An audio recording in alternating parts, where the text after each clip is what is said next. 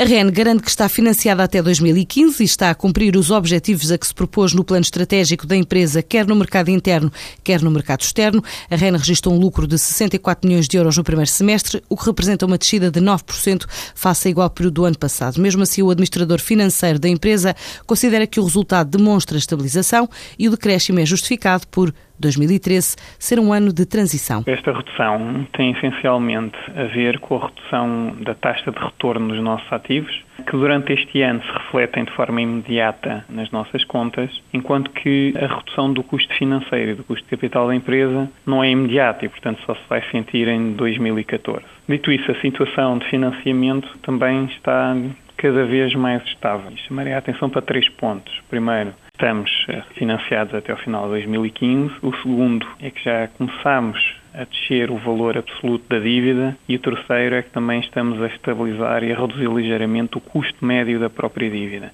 E estes dois últimos indicadores que lhe falei é a primeira vez há algum tempo que demonstram esta evolução positiva. Gonçalo Moraes Soares diz que os sinais do segundo trimestre do ano revelam melhorias e deixam perspectivar um futuro melhor para a REN. Aqui gostava de lhe salientar uma coisa. 2013 é aqui um ano de transição.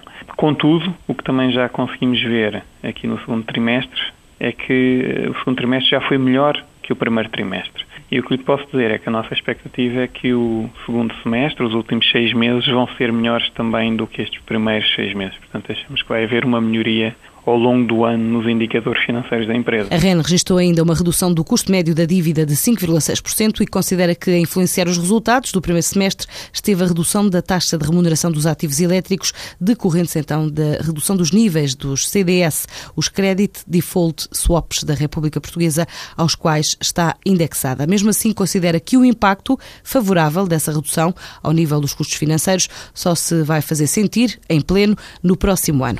O Banco do Papa já tem sítio na net. Na realidade, trata-se do site oficial do Instituto para as Obras da Religião, que depois das polémicas quer mostrar uma nova etapa da política de transparência do Vaticano.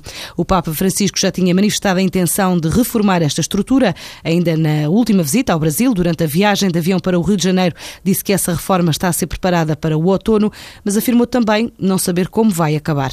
Francisco apontou três caminhos possíveis para a refundação da estrutura: a transformação deste Instituto de Gestão de Fundos fundos em banco Outra hipótese pode ser a transformação num fundo de entreajuda e a última possibilidade pode mesmo passar pelo encerramento. Estas são as opções em estudo pela Comissão de Especialistas nomeada pelo Papa para produzir pareceres nos próximos meses. O Instituto de Obras Religiosas gera milhares de contas de padres, de bispos e congregações. Tem sido o veículo de fundos necessários para as obras da Igreja em todo o mundo, mas a opacidade da estrutura permitiu que dinheiro sujo, por exemplo, de máfias, fosse aí lavado e reciclado no sistema bancário italiano.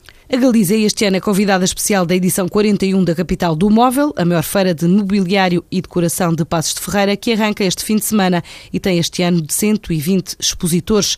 Estima que dos 35 mil visitantes calculados, 20% venham do norte de Espanha.